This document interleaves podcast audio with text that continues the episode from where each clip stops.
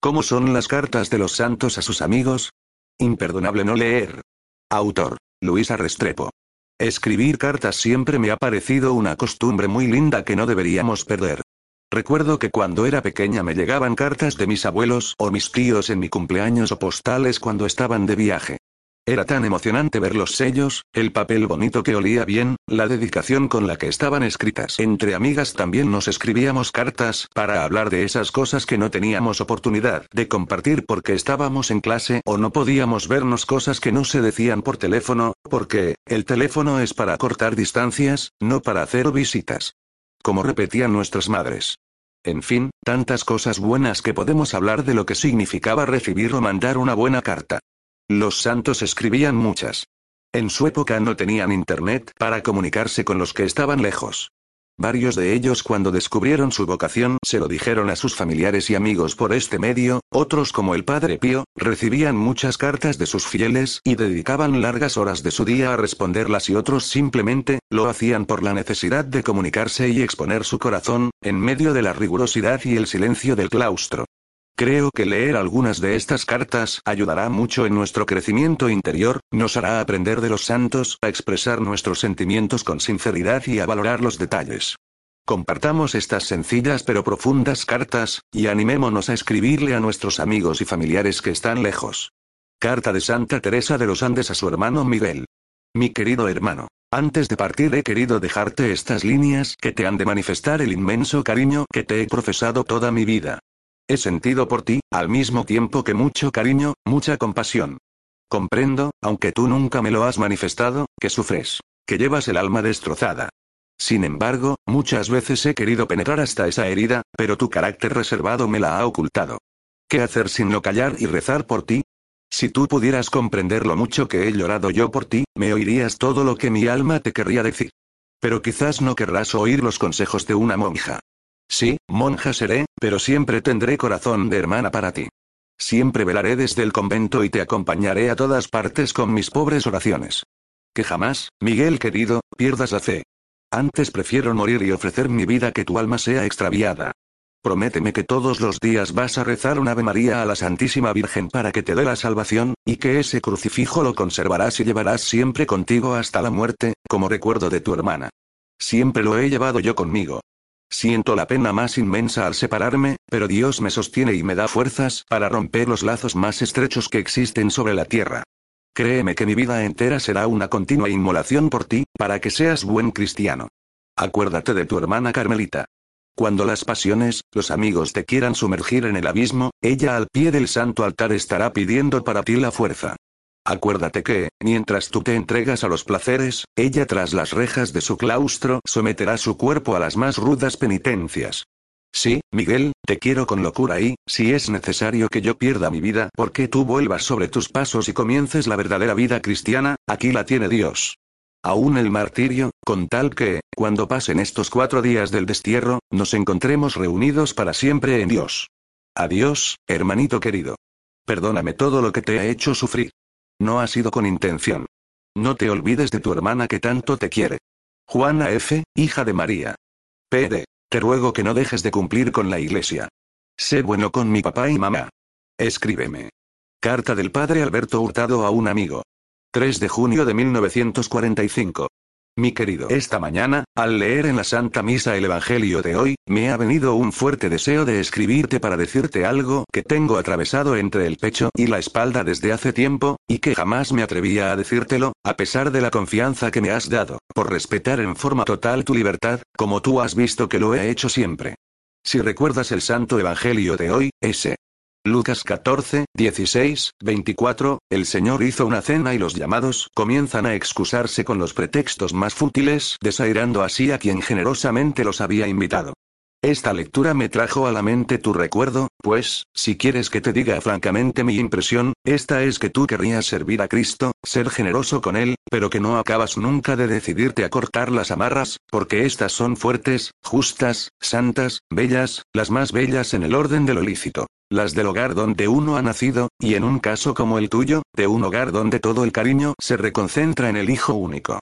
Yo debo pensar en los que el Señor ha confiado a mis cuidados y muchas veces he pensado que tu inconsciente lucha muy fuertemente contra el llamamiento del Señor que te dice hoy, y tú le dices, Mañana y yo me temo que ese mañana, pueda equivaler a nunca, como ha resultado verdad para tantos amigos nuestros, incluso para otros que, en el mismo puesto que tú ocupas en la AC, sintieron un día el llamamiento de Cristo y hoy van por otro camino, honesto, lícito, pero que no es el que ellos creyeron en un primer momento, y en el que yo siempre he pensado que habrían dado más gloria a Dios, si a tiempo hubiesen marchado generosamente. Después, los oídos se endurecen, los ojos no tienen la finura para percibir y llega uno a creerse no llamado. Tú has reaccionado violentamente contra una actitud semejante, pero te pido, Víctor, que delante de nuestro Señor, ante su cruz pienses si eres sincero con Él al esperar aún más. O si no sería mejor afrontar la dificultad en la forma más valiente que sea posible. Fijarte una fecha, hablar con tus padres, quemar las naves y echarte al agua, esto es, en los brazos de Cristo para trabajar por su gloria y por la salvación de las almas. Si tú en tu conciencia crees que la conducta debe ser otra, ten por no dichos mis consejos, pero si la voz de Cristo persiste, tú que has puesto la mano al arado no vuelvas los ojos atrás, porque ese no es apto para el reino de los cielos. El reino de los cielos padece violencia y solo los esforzados lo arrebatan. El que ama su alma la perderá y el que la perdiere por mí la hallará. El que quiera venir en pos de mí, niéguese, tome su cruz y sígame. Compárese LC 9,62. 16, 16. 17, 33. 9, 23. Quizás el Señor espera para bendecir a la acción católica y a otras vocaciones en germen, tu sacrificio. No dudes en hacer en cada momento, hoy mismo, lo que creas delante de Dios que debas hacer. El mañana es muy peligroso. Esta carta es solo para ti, y tu confianza para con tu ex asesor y, actual, director espiritual es la que me ha dado fuerzas para escribirla. Ruega a Jesús que yo también no ponga obstáculos a sus designios sobre mí. Afectísimo amigo y hermano en Cristo. Alberto Hurtado CSJ. Carta del Padre Pío a un amigo. San Giovanni Rotondo, 3 de septiembre de 1918. Carísimo. Que Jesús te conforte y esté siempre contigo. Recibo tu carta en la que me describes tus imperfecciones y tus penas, y querría poder aliviarte y enviarte algún remedio a tu enfermedad.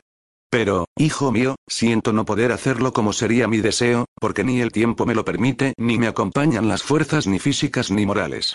Me encuentro muy mal y me doy cuenta de haber llegado a ser superlativamente pesado a mí mismo. La mayor parte de lo que me dices y de lo que silencias no necesita, de ordinario, más remedio que el paso del tiempo y de los ejercicios practicados según la regla bajo la cual se vive. Hay igualmente algunas enfermedades físicas cuya curación no se consigue tomando medicamentos y sí, con modo idóneo de vivir. El amor propio, la propia estima, la falsa libertad de espíritu, son raíces que no pueden arrancarse del corazón fácilmente, pero puede impedirse que produzcan sus frutos, que son los pecados. Porque sus brotes y salidas, o sea las primeras sacudidas y primeros movimientos, no pueden impedirse del todo mientras estamos en este mundo. Pero se puede, y en esto debemos poner todo nuestro cuidado, moderar y disminuir su ímpetu y manera con la práctica asidua de la virtud contraria y particularmente de la humildad, de la obediencia y del amor a Dios. Hay que tener paciencia, pues, y no desanimarse por cualquier imperfección o porque se cae en ella frecuentemente sin quererlo. Quisiera tener un buen martillo para romper la punta de tu espíritu, que es demasiado sutil en los pensamientos de tu avanzar espiritual. Pero te lo he dicho muchas veces, querido, y te lo repito otra más. En la vida espiritual hay que caminar con gran confianza. Si obras bien, alaba y dale gracias al Señor por ello. Si te acaece obrar mal, humíllate, sonrójate ante Dios de tu infidelidad, pero sin desanimarte. Pide perdón, haz propósito, vuelve al buen camino y tira derecho con mayor vigilancia. Ya sé muy bien que no quieres obrar mal dándote cuenta, y las faltas que cometes inadvertidamente solo deben servirte para adquirir humildad. No temas y no te angusties con las dudas de tu conciencia, porque ya sabes que obrando con diligencia y haciendo tú cuanto puedas, solo te queda pedirle a Dios su amor, ya que Él no desea otra cosa que el tuyo.